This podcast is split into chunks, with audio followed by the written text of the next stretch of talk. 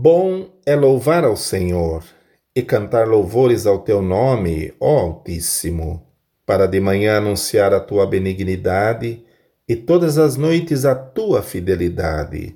Sobre um instrumento de dez cordas e sobre o saltério, sobre a harpa com som solene, pois tu, Senhor, me alegraste com os teus feitos, exultarei nas obras das tuas mãos.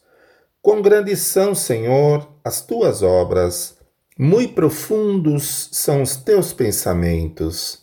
O homem brutal nada sabe e o louco não entende isto. Brotam os ímpios como a erva e florescem todos os que praticam a iniquidade, mas para serem destruídos para sempre. Mas tu, Senhor, és o Altíssimo para sempre, pois eis que os teus inimigos, Senhor, Eis que os teus inimigos perecerão, serão dispersos todos os que praticam a iniquidade. Mas tu exaltarás o meu poder como o do unicórnio. Serei ungido com óleo fresco. Os meus olhos verão cumprido o meu desejo sobre os meus inimigos, e os meus ouvidos deles se certificarão quanto aos malfeitores que se levantam contra mim.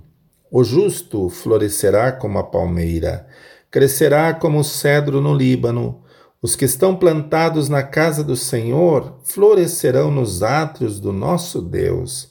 Na velhice ainda darão frutos, serão viçosos e florescentes, para anunciarem que o Senhor é reto. Ele é a minha rocha e nele não há injustiça.